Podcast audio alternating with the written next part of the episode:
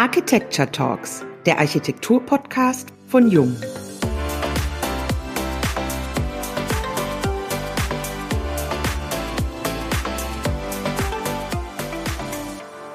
Wissen stiften. Darüber sprechen wir heute mit Dr. Christine Lemaitre. Deutschland hat die Technologien und das Geld, um den Städtebau nachhaltig zu gestalten. An manchen Orten gelingt es auch schon ganz gut. Doch oft wird nur geredet, statt entschlossen zu handeln. Wie kann also gute Architektur in Städten und Regionen ein starker Motivator für ein ökologisches Umdenken sein? Und wie gelingt es, nachhaltiges Wissen zu vermitteln? Darüber sprechen wir heute gemeinsam mit Dr. Christine Lemaitre, geschäftsführender Vorstand der DGNB und wir, das sind Diane Slavic und Dennis Turgut. Hallo Diane. Hallo liebe Christine. Hallo. Liebe Christine, du hast Bauingenieurwesen in Stuttgart studiert, hast als Tragwerksplanerin in den USA gearbeitet und als wissenschaftliche Mitarbeiterin im ILEC in Stuttgart. Du warst Projektleiterin für das Forschungsprojekt Ressourceneffiziente Gebäude bei Bilfinger und Berger. Promoviert hast du zu dem Thema Topologieoptimierung von adaptiven Stabwerken. Seit 2009 im DGNB tätig, seit 2010 in der Geschäftsleitung. Nachhaltigkeit und Ressourceneffizienz im Bauwesen ist offensichtlich eine Herzensangelegenheit. Wie sucht man sich so eine Herzensangelegenheit aus? Woran liegt das? Ich weiß nicht, ob man sich aussucht. Ich glaube eher, dass es ähm, auf einen zukommt. Ich denke, was mich ähm, als erstes geprägt hat, war im Studium. Äh, wie ja gerade du schon gesagt hast, habe ich in Stuttgart studiert und wir waren einer der letzten Studiengänge vom Jörg Schleich, ähm, der ja hier Professor in Stuttgart war und ja sich sehr stark mit dem Thema auch Leichtbau beschäftigt hat. Und was legendär war, waren die Brückenvorlesungen vom Jörg Schleich, weil er dort quasi 90 Minuten lang ähm, die Studenten sensibilisiert hat, ähm, auch für die Verantwortung, die auch Ingenieure haben für unsere gebaute Umwelt, eben im Beispiel Infrastrukturbauten, äh, an Beispielen der Deutschen Bahn, äh, die gerne ja Brücken nach dem Motto viel hilft viel und äh, so günstig wie möglich ähm, gemacht hat und die dann mitten in der Landschaft stehen.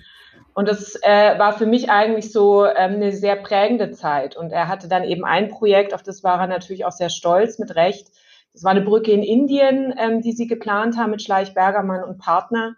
Und ähm, da ist er auf die Technologie des Nietens gegangen. Also was ja eigentlich äh, im Stahlbau wird ja alles geschweißt. Und er hat sich ganz bewusst dafür eingesetzt, dass die Brücke genietet wird, um den Menschen dort vor Ort Arbeit zu geben äh, für die ganze Zeit dieser, dieser Baustelle. Und das muss ich sagen, das waren so, so Dinge, ähm, wo, wo ich das doch eigentlich auch, ja, wo das vielleicht bei mir geweckt wurde, eigentlich auch dieses Thema Verantwortung aller Bauschaffenden für das, was wir tun. Also das ist nicht immer nur ähm, das Headquarter eines Gebäudes oder irgendwie das Museum, sondern im Grunde muss es sich doch eigentlich durch unsere gesamte gebaute Umwelt ziehen, dass wir da eine Verantwortung haben und dass wir uns eben um Gestaltung kümmern, auch um Nachhaltigkeit und um die sozialen Aspekte. Du hast in einem Interview mit der Süddeutschen aus dem letzten Jahr gesagt, es gibt einen großen Gestaltungswillen in Deutschland, aber wir müssen dennoch ambitionierter und mutiger werden und dass mit unseren Gebäuden ein signifikanter Beitrag zur Reduktion der CO2-Emissionen geleistet werden kann. Du sprichst darüber, dass in Deutschland leider noch immer kein ausreichendes Bewusstsein dafür herrscht, dass eine höhere Qualität von Baumaterialien gut für die eigene Gesundheit und für das allgemeine Wohlbefinden ist. Wie kann es uns gelingen, dieses Bewusstsein innerhalb der Gesellschaft, aber vor allem innerhalb des Bauwesens weiter zu stärken? Das ist natürlich äh, die große Frage, mit der wir uns als DGNB jetzt seit 13 Jahren beschäftigen. Ähm, ich glaube, ähm, ehrlich mal darüber sprechen. Also das ist, äh, finde ich, immer sehr traurig. Ich glaube auch gar nicht, das ist leider auch kein deutsches Problem. Ich glaube, das ist mittlerweile eher eine globale ähm, Geschichte, dass Menschen die gebaute Umwelt irgendwie als gegeben ansehen. Also so der normale, nicht aus der Baubranche kommende, ähm, der akzeptiert es ja eigentlich. Also natürlich hat dann jemand mal eine Meinung zu irgendwie einem äh, neuen Gebäude, wenn das irgendwie ein Prestigeobjekt ist, ob man das jetzt schön oder nicht schön findet. Manchmal entzünden sich dann auch die Geister an, an irgendwelchen Konzepten, so wie wir das jetzt gerade in Stuttgart ja diskutieren, wo der Vorschlag ist, Photovoltaik an den Rathausturm äh, anzubringen. Ähm, da gehen auf einmal die Wogen hoch, aber grundsätzlich haben ja eigentlich Menschen an Gebäude und an Stadt und an die gebaute Umwelt relativ wenig Qualitätserwartungen, sondern man findet sich halt irgendwie damit, damit ab. Man fragt auch nicht mhm. kritisch nach. Und ich glaube, das ist etwas, was wir viel mehr tun müssen, weil natürlich das Bauen und die Baubranche doch schon auch äh, so ein bisschen außerhalb der Wahrnehmung, äh, auch der gesellschaftlichen Wahrnehmung ist, auch wenn es um die Themen des Klimaschutzes geht. Und das ist eigentlich etwas, was wir eben sehr stark versuchen, dass man es eben anspricht, dass man es diskutiert, dass man auch dafür sensibilisiert. Ich vergleiche das immer, wenn man aus Stuttgart kommt, darf man das vielleicht auch mit der Automobilbranche. Ähm, kein Mensch wird sich ein Auto kaufen, wo man drei Jahre üben muss, bis es richtig fährt.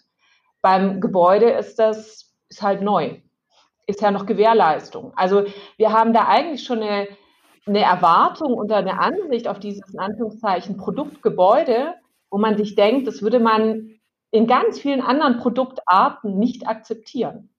Und, und das ist, mhm. glaube ich, etwas, darüber muss man schon auch mal sprechen, wo das auch herkommt. Und wir tun uns natürlich auch keinen Gefallen mit den großen Prestigebaustellen in Deutschland, ähm, die dann immer teurer werden als das, was am Anfang gesagt wurde, die länger dauern. Also da hat ja einfach Bauen auch generell in der öffentlichen Wahrnehmung, glaube ich, so ein bisschen ein, ein schwieriges Image aus unterschiedlichen Gründen. Aber vielleicht ist es ja auch so, jedes Gebäude ist halt ein Prototyp. Ne? Und ich meine, wenn man sich vorstellt, ein Auto als Prototyp wird auch nicht immer sofort verstanden, ist äh, viel aufwendiger. Und dieses Thema Lesen von Gebäuden, das ist ja in der Schulausbildung gar nicht mehr da. Und früher konnten Menschen ja Gebäude verstehen. Heute wird das ja nicht mehr geschult. Das ist vielleicht auch ein Thema, wo man mal ansetzen müsste. Warum wird nirgendwo Kindern erklärt, was, wie, warum die Gebäude so sind. Und wenn die Menschen die Gebäude nicht verstehen, dann geht's halt nur noch um Geschmack, weil die Funktion ist ja für viele einfach nicht mehr abzulesen. Und dann kommt vielleicht auch mehr Verständnis dafür, wie Gebäude gebaut werden. Aber wenn man die Gebäude ja gar nicht mehr versteht, in der Allgemeinheit, weil man da gar nicht drüber spricht, weil, also mir sind so viele architekturnahen Ausbildungen nicht bekannt, also außerhalb von einem Architekturstudium. Stimme ich vollkommen zu. Also die Hamburger Architektenkammer hat eine Initiative gestartet vor ein paar Jahren. Da gibt es auch ein eigenes Schulbuch, wo eben das Thema Architektur im Kunstunterricht äh, damit thematisiert werden kann. Ähm, das ist jetzt aber ehrlich gesagt auch das Einzige in Richtung Schulbildung, was ich kenne. Das andere ist eben, ja klar, die Diskussion des Prototyps. Und das ist ja natürlich auch etwas, was man anerkennen muss. Jedes Gebäude ist im Grunde ein Unikat. Das ist ja auch richtig und gut so. Es muss ja auch in seinem ähm, Kontext des Standorts, seiner, seiner Klimazone, seiner Anforderungen auch individuell geplant und gebaut werden. Nichtsdestotrotz ist es natürlich auch eine Gefahr, dass wir dadurch auch eine, eine große Intransparenz ja auch haben, weil was wir immer sehen ist, wir sehen immer tolle Ankündigungen, was gebaut wird. Wir sehen immer tolle Renderings, ähm, aber wir haben gar keine im Grunde Fehlerkultur, auch dessen, was dann nachher auch wirklich rausgekommen ist. Da fragt ja eigentlich nachher keiner nach. Mhm. Und da werden ja im Bau, da gibt es ja das Unwort, die baubegleitende Planung, ähm, ja sehr viele Entscheidungen auf dem Weg getroffen, die meistens nur finanziell getrieben sind. Und das ist ja oft nicht gut für die Qualität, äh, gestalterisch wie auch im, im Nachhaltigkeitssinne. Und das ist ja genau das, wo wir ansetzen, auch über unsere Zertifizierung diese Markttransformation im Grunde zu unterstützen und auch wirklich quasi dazu zu ermuntern oder natürlich auch zu motivieren, über so eine Zertifizierung die anfänglichen Ziele auch durchzuhalten über all die Qualitätsbrüche, die wir haben, von der Ausschreibung auf die Baustelle äh, bis in den Betrieb rein und damit natürlich auch schon eine Qualitätssicherung machen, aber dann auch schon auch mal dazu anregen, dass man vielleicht auch teilweise kritisch nachfragt. Was ist das Ziel dieser Initiative und was hat sich seitdem verändert? Ziel der Initiative ist im Grunde Architekten und Planer dazu zu motivieren, sich für das Thema in der Breite einzusetzen. Also das, wie du gerade schon gesagt hast, äh, ich denke, und es ist ganz wichtig, dass man Nachhaltigkeit nicht irgendwie als ein Marketing-Tool versteht oder als irgendwie so ein Differenzierungsmerkmal. Ähm, ich übersetze Nachhaltigkeit eigentlich auch immer gerne mit Qualität und Zukunftsfähigkeit. Mhm. Und ich denke, jedes Gebäude, jedes Projekt, das wir in Deutschland planen, sanieren, äh, umbauen, wie auch immer, muss eigentlich mit, mit dieser Prämisse auch geplant werden, muss man da rangehen. Und von dem her ist, ist es eigentlich ja auch das Ziel, ähm, dass wir Qualität breit verankern und wir haben uns dann natürlich als DGNB in den letzten Jahren viel damit beschäftigt und Tools bereitgestellt, Zertifizierungssysteme, aber doch dann immer wieder festgestellt, es sind, es ist natürlich nicht genug, was passiert und diese breite Transformation ähm, passiert einfach noch nicht. Aber wir brauchen die natürlich ganz dringend aus Klimaschutzgründen, aber eben auch für eine bessere gebaute Umwelt. Und das war die Motivation zu sagen, wir sehen da ja auch die Architekten und Planer an einer wirklich entscheidenden Stelle, weil die eben ganz früh die Möglichkeit haben, mit den Bauherren über die Ziele des Projekts mhm. zu sprechen. Also was soll eigentlich gemacht werden? Was hat man eigentlich vor? Und dass man dann aber wieder von vielen hört, entweder ist es quasi so ein bisschen ihr Büroprofil, dann sind es so die üblichen, üblichen Verdächtigen, die sich zum Thema Nachhaltigkeit engagieren. Aber es gibt dann eben auch viele, die sagen, na gut, mein Bauherr hat nicht nachgefragt und ja, also und, und da haben wir gesagt, das müssen wir doch verändern und haben dann eine Workshop-Reihe gestartet mit Architekturbüros, ähm, großen und kleinen. Das war uns auch sehr wichtig, dass wenn wir eine Initiative starten, dass die für alle funktioniert, weil wir eben auch schon sehen, dass dieses Thema Nachhaltigkeit ähm, doch auch immer von den Großen bespielt wird, von den großen Unternehmen, die sowas sich leisten können, von den großen Büros. Und wir haben gesagt, wir brauchen eine Initiative, die alle erreicht, die einfach ist, ähm, wo im Grunde jeder mitmachen kann, die kostenfrei ist und die aber quasi an der richtigen Stelle ansetzt. Und dann haben wir, wie gesagt, diese Workshop-Reihe gestartet mit Büros, haben die Prozesse analysiert, hin und her gedreht und eben überlegt, wo ist eigentlich so der richtige Ansatzpunkt. Und wir sind dann am Ende gelandet bei dem Thema das Gespräch mit dem Bauherrn, quasi bevor die Planung richtig losgeht. Mhm. Wir alle kennen ja die Phase Null, das Thema, wie wichtig es ist, eine Grundlagenermittlung zu machen, eine vernünftige, was soll eigentlich geplant werden, ähm, was sind eigentlich die Nutzungsanforderungen. Und da haben wir gesagt, genau das brauchen wir doch eigentlich für das Thema Nachhaltigkeit. Wir brauchen doch eigentlich so eine Nachhaltigkeitsgrundlagenermittlung ganz am Anfang an, mhm. auch auf einer Ebene, wo Bauherr und Planer auch auf Augenhöhe sprechen, wo dann der Bauherr nicht gleich irgendwie über mit vielen technischen Fragen oder Details abgeschreckt wird oder wo er das Gefühl hat, da kennt er sich jetzt nicht aus, sondern wirklich auf so einer grundlegenden Ebene. Und da haben wir eben im Rahmen der Initiative eine Deklaration Nachhaltigkeit entwickelt, heißt es, also ein Dokument, in dem wir in sechs Themenbereichen das Thema Nachhaltigkeit sehr übergeordnet mal definiert haben, nach heutigem besten Wissen und Gewissen und das in Unterthemen runtergebrochen. Und Ziel und Zweck der Deklaration ist, dass man in einer sehr frühen Planungsphase mit seinem Bauherrn am Tisch sitzt, das Dokument ausgedruckt da hat. Und dann kann man bei den Themen und Unterthemen ankreuzen, also wirklich physisch und haptisch, ähm, was ist in dem Projekt sehr wichtig, wichtig, weniger wichtig, um da auch den Bauherrn mitzunehmen, auch in eine Verantwortung zu nehmen weil das, was wir auch oft sehen, ist, dass die Bauherren, wenn sie sich mit Nachhaltigkeit beschäftigen wollen, sagen, ja, lieber Architekt, mach mir doch mal ein Konzept. Dann machen sich die Architekten viel Mühe und Arbeit. Dann kommen sie zurück, dann geht die Planung los. Mhm. Ähm, alle finden es am Anfang natürlich meistens gut und dann wird losgeplant. Irgendwann stehen dann mal die Kosten auf dem Blatt und dann muss man meistens ja Geld einsparen. Und dann heißt es wieder, lieber Architekt, was können wir denn weglassen? Und das ist ja eigentlich ein Widerspruch in sich, weil Nachhaltigkeit ist ja der ganzheitliche Ansatz. Das heißt, wenn man anfängt, aus dem Nachhaltigkeitskonzept Dinge rauszustreichen, da muss man sich ja auch oft nicht wundern, dass das, was nachher am Ende gebaut wurde, vielleicht nicht das ist, was man am Anfang mal vorhatte zu bauen. Und das ist eben die Idee, dass man über diese Deklaration die Bauherren mitnimmt, sensibilisiert, aber auch damit dem Bauherrn einen Teil der Verantwortung gibt, wo es ja hingehört, weil wenn es dann nachher heißt in den Planungsrunden, jetzt müssen wir irgendwie Geld einsparen, was können wir denn weglassen? Und er hat ganz am Anfang gesagt, für ihn ist es wichtig, dass es ein, ein klimapositives Gebäude ist, also nicht nur neutral, sondern klimapositiv. Und er dann eben sagt, na, jetzt streichen wir doch hier was weg im Energiekonzept, dann kann man ihn natürlich auch mal fragen, aber Sie haben doch am Anfang gesagt, dass es Ihnen sehr wichtig ist. Es ist auf einmal nicht mehr wichtig. Hm. Und das ist ist im Grunde die, die Hoffnung oder die Idee der Initiative, dass wir diesen Kommunikationsteil stärken. Die Büros, die mitmachen, bekommen da dann auch Unterlagen zur Verfügung gestellt, damit sie sprachfähig sind, äh, mhm. bekommen Vorteilsargumente geliefert, äh, weitere Tools. Und ähm, damit möchten wir im Grunde erreichen, dass es wirklich für jeden normal wird, sich mit dem Thema zu beschäftigen. Dass Bauherren auch von unterschiedlichen Büros damit konfrontiert werden, dass es bei Städten und Kommunen Thema wird, weil es ist eigentlich so einfach, ähm, dass es eigentlich keinen Grund gibt, es nicht zu tun und nicht zu besprechen. So ist, ist die Idee. Ähm, wie gesagt, gestartet auf der Expo Real letzten Jahr mit der BAK. Ähm, wir haben angefangen, hier mit der Architektenkammer Baden-Württemberg eine Roadshow zu starten. Hatten wir drei Präsenzveranstaltungen in Friedrichshafen, Karlsruhe und Freiburg. Die waren alle wahnsinnig positiv, ähm, vor allem auch, weil wir dort wirklich auch die kleinen Büros erreicht haben, mhm. die es total klasse fanden, mhm. ähm, dass sie jetzt auch mal quasi besucht werden, in Anführungszeichen, und dass es da eben was gibt, was man ihnen einfach an die Hand gibt. Ja, und dann kam Corona, da mussten wir dann eine Veranstaltung hier in Stuttgart absagen, da hatten wir 240 Anmeldungen dafür. Hat uns natürlich sehr leid getan, das haben wir jetzt eben digital äh, weitergemacht, sind jetzt auch gerade dabei, mit anderen Länderkammern ähm, Veranstaltungen zu planen für den Herbst, äh, hybrid oder mal in kleiner Runde und teilweise dann wieder größer. Ähm, aktuell haben wir rund 120 Büros, die teilnehmen an der, an der Initiative, die ersten.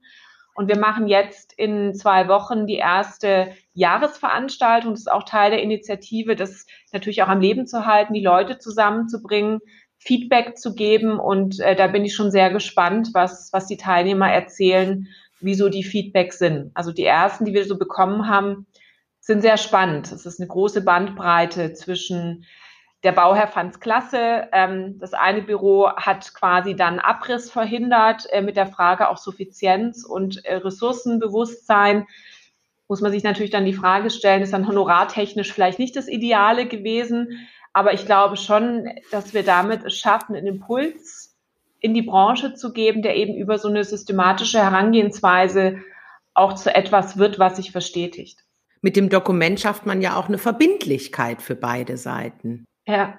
Und es muss auch physisch auf dem Tisch liegen. Also das ist uns auch ganz wichtig. Das bekommt, also jedes Büro, das sagt, es macht mit, bekommt so eine Art Willkommenspaket und bekommt dann zehn ausgedruckte Deklarationen zugeschickt. Mhm. Ähm, und wir liefern dann auch gerne mehr weil ich finde, das ist, ist ganz, ganz wichtig, weil es gibt dem Ganzen doch auch eine andere Belastbarkeit, wenn man es mal anfasst, wenn man dann auch selber mal mit dem Stift quasi äh, die Kreuze setzt, anstatt wenn es irgendwie eine PowerPoint-Folie ja. ist. Eine von, keine Ahnung, 150. Also wir werden ja mittlerweile echt überfrachtet mit, mit Folien und Informationen. Und das ist uns auch wichtig, dass es wirklich auch dieses haptische, ausgedruckte Dokument gibt, ähm, was dann eben auch von Hand ausgefüllt mhm. wird und man wirklich dann auch sich mal mit auseinandersetzt. Das, das ist ja das Wichtige eigentlich. Diese Veranstaltung, das wird eine Live-Veranstaltung, also da kommen die 120 alle? Wir dürfen wir ja nicht, können wir leider wegen Corona nicht. Es wird eine sogenannte Hybridveranstaltung. Also wir also. haben die Erstunterzeichner, knapp 20 Büros äh, ja. eingeladen. Die meisten werden auch kommen. Das findet hier bei der Architektenkammer in Stuttgart statt. Äh, und wir haben dann eine, eine Podiumsdiskussion. wir haben zwei äh, Büros, die am Anfang auch mit unterschrieben haben, die mal berichten. Das ist auch die Bitte, dass sie sehr ehrlich berichten mhm. über das, wie es angenommen wird, wie es funktioniert. Ähm, dann eben eine Diskussionsrunde eben für die Möglichkeit für die anderen, die vor den Rechnern sitzen, dann auch Fragen zu stellen. Also es ist so eine Hybridveranstaltung, wird aber auch der Kickoff sein. Wir werden dann vier ähm, Workshops anbieten um eben die Initiative weiterzuentwickeln, um die Deklaration Nachhaltigkeit, also dieses Dokument, das jetzt eben sehr stark aus der, der Hochbauperspektive auch entwickelt wurde, zu diskutieren, ob es für Landschaftsarchitekten eine Abwandlung geben sollte, für Stadtplaner und für Innenarchitekten. Und einen Workshop dann zum Thema, welches Wissen, welche Informationen können wir euch denn noch zur Verfügung stellen, damit ihr einfach im Alltag damit schneller und einfacher umgehen könnt. Ah, okay. Jetzt hast du neben deiner eigentlichen Tätigkeit bei der DGNB noch ganz viele andere Bereiche, in denen du dich engagierst. Unter anderem als Mitglied Board of Directors des World Green Building Councils, Netzwerk Baukultur in Baden-Württemberg, die Planerinitiative Building Sense Now, Cradle to Cradle Products Innovation Institutes, und ergänzend, dem Ganzen nicht genug, habt ihr oder hast du, habt ihr im letzten Jahr die Wissensstiftung gegründet. Wie kam es zu dieser Entscheidung und was unterscheidet diese Stiftung von anderen Initiativen? Vielleicht dazu ist es ja nie genug. ja noch viel, viel Den Film kenne ich, ja. Aber ganz wichtig ist, nicht alles gleichzeitig zu tun. Ja. Das ist natürlich schwierig. Ähm, ja, die Wissensstiftung ist, ist auch ehrlich gesagt äh, so mein, mein Herzensprojekt. Ähm, die, die hat eigentlich eine gewisse Entstehung aus dem Ganzen, was wir jetzt auch schon diskutiert mhm. haben, aus, aus der Arbeit, aus der ständigen, ja, quasi dem ständigen Überzeugungskampf, äh, Menschen dazu zu motivieren, sich mit dem nachhaltigen Bauen zu beschäftigen oder ihre Gebäude nachhaltig zu machen. Und ein Thema, das wir eben sehr stark hören, auch aus dem internationalen Kontext, ähm, du hast ja gerade auch die Planerinitiative Building Sense Now angesprochen, da geht es darum, ähm, das Thema Klima- und kulturell angepasstes Bauen zu adressieren mit Planern, weil mhm. wir eben gerade in der Welt ich sage immer die Vermcdonaldisierung der Architektur sehen, also den Glasturm, der steht in der Wüste, der steht in Downtown Hongkong, der steht in Berlin. Ähm, aber der macht natürlich generell ist er schwierig, aber in gewissen Klimazonen kann man ihn eigentlich nur noch mit Energie heilen, dass man das Gebäude überhaupt nutzen kann. Ja. Das gehört da eigentlich gar nicht hin. Und ähm, im Zuge auch dieser Initiative haben wir eine Umfrage gemacht äh, mit über 100 Planern in Entscheidungspositionen weltweit, also aus Asien, UK, Europa, aber auch aus Nordamerika und haben einfach mal gesagt, Mensch, was, was ist denn mit euch? Warum macht ihr denn nicht mehr? Mhm. Äh, auch so ein bisschen wie bei der Initiative Phase Nachhaltigkeit. Und das war eigentlich so das typische Bild, das ich auch aus so vielen Gesprächen kenne. Das ist, ähm, die erste Frage war, ähm, habt ihr schon mal ein nachhaltiges Gebäude geplant? Dann haben irgendwie über 90 Prozent Ja angekreuzt. Ähm, dann ging es weiter mit, ähm, wo seht ihr euch denn in der Verantwortung? Da hat sich dann der Architekt, Planer schon mal runter, ich glaube, auf Platz 6 äh, gelistet. Also ging dann üblich mit dem Los immer die, die nicht im Raum sind. Also Politik, Investoren, Banken, keine Ahnung. Und irgendwann dann der Architekt. Also Verantwortung dann erstmal wieder runter. Ähm, und dann ging das eben, und dann haben wir auch irgendwann gefragt, ja, warum macht ihr denn nicht mehr oder was fehlt euch denn? Und dann haben über 90 Prozent angekreuzt, das richtige Wissen. Das war eigentlich so diese Diskrepanz, die ich eben auch aus vielen Gesprächen hier äh, kenne. Immer dieses, ja, ja, wir können das alles, wir machen alles schon nachhaltig. Und äh, wenn man dann ein bisschen nachfragt, ja, warum macht ihr denn nicht mehr? Dann ist so, ja, gibt es denn irgendwo äh, schnell und einfach verfügbares Wissen? Und mhm. Wir als DGNB verstehen uns ja auch als Wissensplattform. Ähm, dass, dass wir auch sind, aber natürlich schon auch mit einem sehr hohen inhaltlichen Anspruch. Also das DGNB-System ähm, ohne technischen Anhang sind 300 Seiten. Erstes Kriterium ist die Ökobilanz über 20 Seiten. Das ist jetzt vielleicht schon für jemanden, der sagt, ich brauche jetzt schnell irgendwie einen Impuls oder eine Antwort, ähm, natürlich schon mit mehr Arbeit verbunden. Und wir sehen da einfach auch viele Gründe, warum man unser Wissen oft nicht annehmen möchte. Dann heißt es, naja, die wollen ja nur, dass wir dann zertifizieren oder man versteht es nicht richtig oder oder. Also wir sind da schon auch in, in dieser Expertenwelt, äh, da kommen wir her, da sind unsere Mitglieder und für die machen wir auch, auch Schulungen.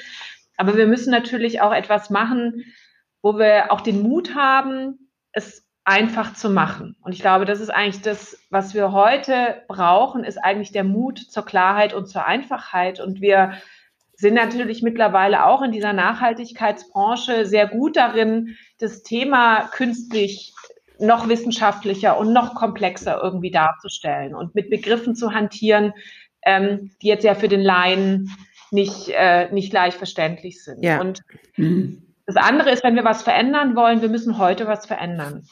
Wir können nicht warten, bis die Generation Fridays for Future irgendwann im Büro steht äh, oder im Berufsleben steht, ähm, bis die überhaupt dann auch entscheidungsfähige Positionen vielleicht haben. Wir müssen ja die Leute, die heute arbeiten, die heute an den Projekten sitzen, die müssen wir im Grunde ausrüsten mit Hilfsmitteln, damit die einfach in ihren Projekten positive Impulse setzen können. Und aus diesem Ganzen ist die Idee entstanden zu sagen, wir machen etwas Neues, wir machen etwas radikal anderes, ähm, auch nicht als im Verein DGNB, sondern wirklich auch als eigene Organisationsform, die komplett frei ist von irgendwelchen Vereinsgremienstrukturen, äh, die unabhängig ist und sind dann eben auf die Rechtsform einer Stiftung gekommen, weil eine Stiftung eben sehr schlank ist eigentlich, so von den ganzen äh, Gremienzusammensetzungen und auch sehr starr ist. Also die, die, der Zweck einer Stiftung in der Satzung, der kann nachher nicht verändert werden. Also mhm. bei einem mhm. Verein kann man ja über die Mitgliederversammlung da Dinge verändern, bei einer Stiftung nicht. Das steht. Und dann haben wir äh, gesagt, gut, wir gründen eine Stiftung. Ähm, und dann war eben auch die Herausforderung zu sagen, ja gut, wir gründen eine Stiftung. Das Kapital der Stiftung ist Wissen, weil das ist ist genau das, was, was wir meines Erachtens brauchen. Wir haben nicht viele Millionen, wie das normal ist, wenn man eine Stiftung in Deutschland gründet, dass man viele Millionen hat, eine Stiftung gründet und sich dann eben überlegt, äh, was mache ich jetzt, sondern wir haben gesagt, wir haben quasi kaum Geld, aber wir haben ganz viel Wissen und wir haben eine tolle Idee. Äh, wir wollen eine Stiftung gründen und haben uns dann auf den Weg gemacht. Das hat dann auch fast zwölf Monate gedauert.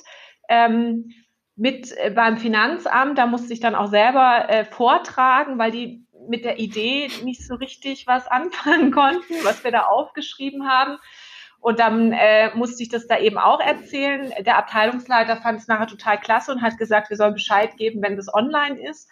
Ähm, also wir haben dann vom Finanzamt auch die Bestätigung der Gemeinnützigkeit bekommen und im Sommer letzten Jahres dann hier vom Regierungspräsidium äh, in Stuttgart den Bescheid, dass es eine rechtsfähige Stiftung ist. Und das war dann so mal die erste Hürde. Und was wir über diese Stiftung machen möchten und werden, ist Wissen zur Verfügung stellen in einer einfachen, kuratierten, qualitätsgesicherten Form. Also das Ziel ist, dass jedes Thema auch alleine im Projekt funktioniert. Das ist ja auch immer ein, Pro also Nachhaltigkeit ist eigentlich ganzheitlich, aber wenn man nicht viel Zeit hat, vielleicht auch begrenzte Budgets und sagt, ich will jetzt einfach mal ein bisschen was ausprobieren, ähm, dann muss es eben auch möglich sein, nur einzelne Bausteine rauszuwählen. Ja. Und das Wichtige ist, das Wissen darf maximal zwei Stunden dauern von, ich schaue es mir an und ich kann es im Projekt anwenden. Mhm. Weil einfach Zeit oft das, das Problem ist, ähm, da erstmal irgendwie eine Stunde lang eine Fortbildung zu machen. Wir sehen ganz viel Wissen, was es gibt, ganz viel Studien. Das sind viele hunderte von Seiten äh, wo man sagen muss, wer soll das denn alles lesen? Da muss man es erst lesen und dann muss man es verstehen und dann muss man sich quasi eine Meinung bilden und dann muss man sich überlegen, was setze ich jetzt bei mir im Projekt um und dann ist das Projekt halt schon lange weitergezogen und es ist wieder nichts passiert. Und das ist das, mhm. was wir tun werden ähm, über den sogenannten, also über eine Webseite. Die URL heißt auch norocketscience.earth ähm, weil darum geht es. Es ist keine Raketenwissenschaft, nachhaltig zu sein und zu planen und zu bauen. Und dort werden wir eben äh, diese Wissensbausteine zur Verfügung stellen, kostenfrei für jeden, einfach ein Klick und man ist bei der Lösung. Und ähm, da hoffe ich einfach oder wünsche mir, dass es einfach angenommen wird, dass die Leute einfach auch mal den Mut haben und sagen, ich nehme jetzt mal was, was da ist ich benutze es mal und wenn man dann daraus lernt und sagt, jetzt bräuchte man es irgendwie noch mal ein bisschen anders oder komplizierter, dann kann man ja darauf aufbauen. Aber dass wir diese erste Schwelle in der ganz breiten Form zur Verfügung stellen, dass im Grunde jeder, der sich interessiert, ob Architekt, Planer, Baufirma bis hin auch zum interessierten Einfamilienhausbauer oder jemand, der jetzt irgendwie äh, sein Wohnzimmer renovieren will, dass sie da draufgehen und sich inspirieren lassen können oder eben auch das einfach anwendbare Wissen finden, äh, um loszulegen. Gibt es denn eine Verbindung zu Architects for Future? Gespräche hatten wir schon. Ich glaube, die Architects for Future sind noch ein bisschen in der Erfindungsphase, glaube ich, in welche Richtung es geht. Wir hoffen natürlich, dass wenn die Webseite online geht, was jetzt in den nächsten Wochen soweit sein wird, ähm, werden wir dir natürlich auch darauf hinweisen und wir hoffen eben auch, dass es auch genutzt wird, weil wir müssen ja. ja nicht immer das Rad neu erfinden und das passiert ja auch in dem Nachhaltigkeitskontext viel zu sehr. Ich weiß gar nicht, wie viele Kriterienlisten ich mir in meiner Zeit hier schon anschauen durfte mhm. von Unternehmen, Büros, wo dann immer, naja, die GNB hat nicht ganz gepasst oder ist uns nicht ambitioniert genug. Ich meine, ganz ehrlich, da stehen dann vielleicht teilweise ein bisschen andere Begriffe drauf ähm, inhaltlich ist es dann doch oft alles sehr nah beieinander. Und wenn ich Eben. dann immer denke, meine Güte, wie viel Zeit wurde denn darauf wieder investiert? Da wurde da eine interne Arbeitsgruppe gegründet oder es wurde ein Berater geholt. Also wenn die Leute, die ja immer alle sagen, oh, das rechnet sich nicht oder das rechnet sich noch nicht schnell genug, wenn die mal diese Zeit in Geld umrechnen würden, die sie immer wieder verwenden, um die Dinge mhm. nochmal neu zu erfinden, ähm, dann würden die hoffentlich ganz andere Entscheidungen treffen oder wären wahrscheinlich auch teilweise schockiert, was sie denn da eigentlich tun. In unserem Vorgespräch hast du ja gesagt, eigentlich ist genug geforscht. Ich kann mir da zwar was vorstellen, aber was meinst du damit konkret?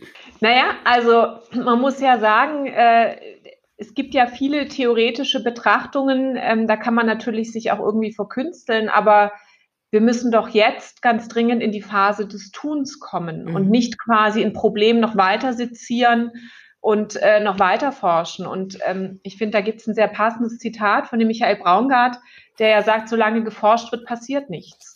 Und das ist ja auch so. Das sehen wir auch in unserer politischen Welt. Und dann gibt es noch mal eine Studie. Und dann muss man auf das Ergebnis der Studie warten. Zu jeder Studie gibt es drei Gegenstudien.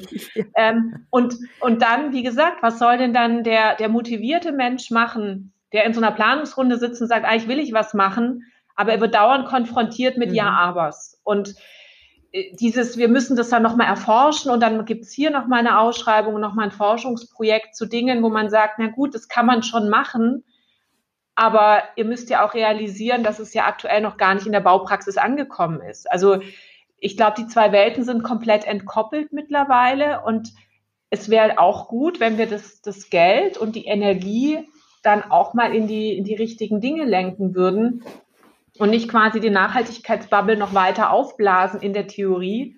Mhm. Ähm, und die Baupraxis, ich meine, da muss man ja nur durch unsere Städte fahren. Äh, da sehen wir einfach ganz viel nach dem Motto, das haben wir schon immer so gemacht. Hm. Haben wir noch nie so gemacht.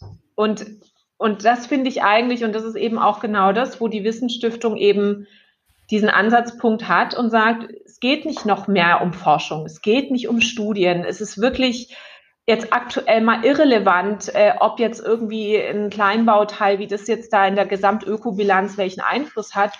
Wir haben doch auch viel Erfahrung und das finde ich auch immer so schade, dass ja auch unsere Bauschaffenden, ich denke, wir müssen da ja auch mit einem höheren Selbstbewusstsein auch der Politik gegenübertreten, weil wir haben doch auch viele positiv tolle gebaute Beispiele. Wir können doch heute schon nachhaltig bauen. Wir können heute klimapositive Gebäude planen und bauen.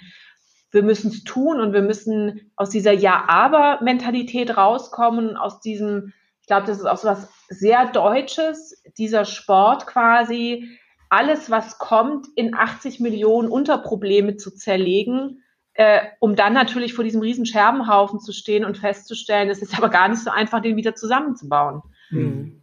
Und dann passiert doch einfach nichts. Und dann können wir natürlich nochmal forschen und nochmal ein Forschungsprojekt machen und dann macht der andere das nächste und dann gibt es irgendwie äh, das 50. Projekt oder die 50. Masterarbeit, die irgendwie DGNB, Brium und Lead miteinander vergleicht. Mhm. Mhm. Das kann man schon alles machen, aber es bringt doch nichts. Oder es, damit retten wir doch die Welt nicht mit, mit diesem Vorgehen. Also einfach machen. Einfach richtig machen. Ja. ja, also ich denke, das ist schon, weil dieses einfach machen hört man ja viel. Aber ich kann da wirklich nur für plädieren. Da kann man ja auch Greta zitieren, die ja irgendwie sagt, glaubt den Wissenschaftlern, aber glaubt doch einfach mal die Leuten, die das studiert und, und gelernt haben mhm. ähm, und dann einfach richtig machen. Und richtig kann manchmal auch ganz einfach sein. Ich glaube, richtig muss einfach sein. Ja. Und ich glaube, das Komplizierte und es gibt einfach doch mittlerweile Dinge, die sind schwarz oder weiß. Also, und das ist dann auch immer, ich komme ja manchmal dann auch so ein bisschen vor, man redet ja manchmal schon so ein bisschen wie ein Anwalt. Ja, es kommt ganz drauf an. Der Anwalt sagt dann immer noch hinterher, ja, Haftung liegt bei Ihnen. Wo man dann auch immer denkt, hey, klasse, äh, jetzt weiß ich weder, was ich tun soll und jetzt hat er noch das Wort Haftung gesagt. Ähm, und äh, da muss man ja schon auch viel Motivation haben, um sich dann darüber hinwegzusetzen und zu sagen, ist mir doch egal und ich nehme die Haftung auf mich. Ähm, und das ist genau auch das, wo wir gesagt haben, das eine ist das, was wir als DGMB machen und da geht es immer weiter, ähm, auch, auch die Dinge neu zu überarbeiten, neu zu definieren und wirklich auch sehr fundiert ähm, das so zu machen, dass es dass es ganzheitlich funktioniert und dass es diese, diese Qualität auch bringt im Bauprojekt. Und die Wissensstiftung ist im Grunde komplementär dazu. Ähm, sie ist einfach mal quasi die erste Einstiegsstufe. Ich bin auch schon sehr mhm. gespannt, wie das so angenommen wird, wenn wir das bei unseren DGNB-Gremien ähm, vorstellen. Da denke ich auch immer an den Alexander Rudolfi, unseren Präsidenten, der seit über 30 Jahren Bauökologie macht. Und dann habe ich ihm das auch erzählt.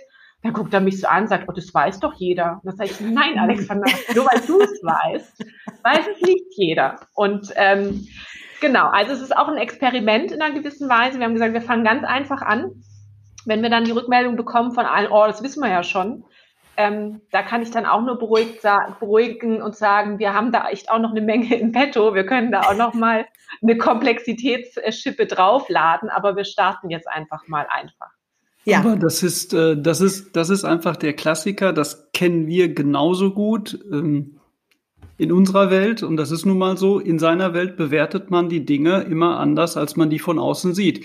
Wir setzen auch immer sehr viel voraus. Ja, aber das weiß doch jeder wie man das macht, wie die Technik da aussieht oder wie man so etwas steuert oder aufbaut.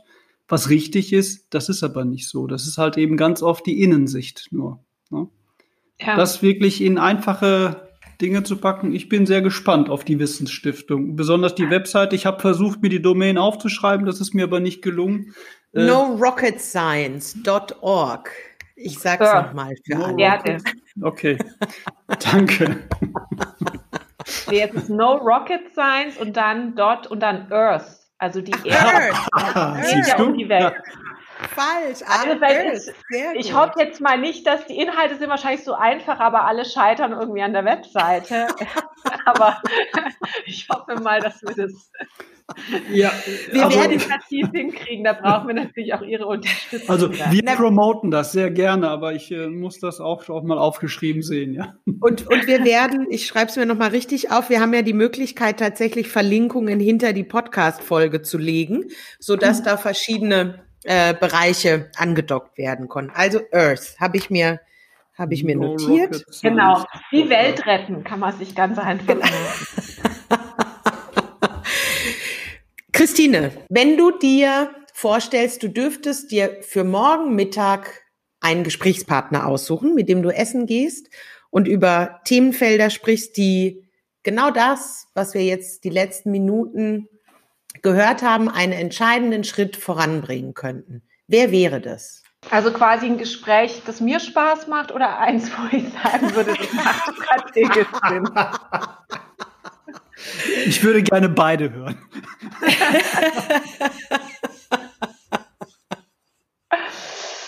Okay, also ich kann sie jetzt ja nicht bewerten, weil ich kenne sie persönlich nicht. Vielleicht macht es mir auch persönlich dann Spaß. Aber ähm, ich glaube, mit der Ursula von der Leyen mhm. ähm, würde ich, äh, würde ich mich da gerne mal in Ruhe beim Mittagessen und vielleicht bei mehreren Gläsern Wein, manchmal hilft es ja, äh, über die Themen unterhalten weil ich glaube, äh, wir in Europa, wir haben da eine, eine große Chance. Wir haben auch eine große Verantwortung. Ähm, ich habe ja vorher von der Internationalen Planerinitiative erzählt. Da waren wir letztes Jahr in Indien und haben einen Workshop gemacht mit 30 indischen Planern. Mhm. Und ähm, wir haben ja immer hier diese Diskussion, ja gut, wir in Deutschland und wir sind doch nur irgendwie für, weiß nicht wie viel Prozent des globalen CO2-Ausstoßes und so zuständig und die anderen. Also wir gucken ja auch mhm. mal gern um China und Indien und Afrika.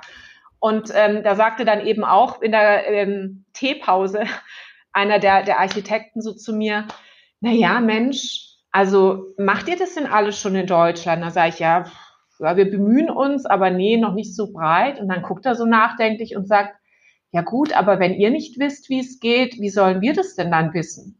Und dann ja. dachte ich, ach meine Güte, wir senden ja nicht das Signal in die Welt, wir könnten, wenn wir wollten, aber wir haben ja gute Gründe, es nicht zu tun ähm, sondern eigentlich senden wir das Signal, wenn wir es nicht machen, dann heißt es, wir wissen auch nicht, wie es geht.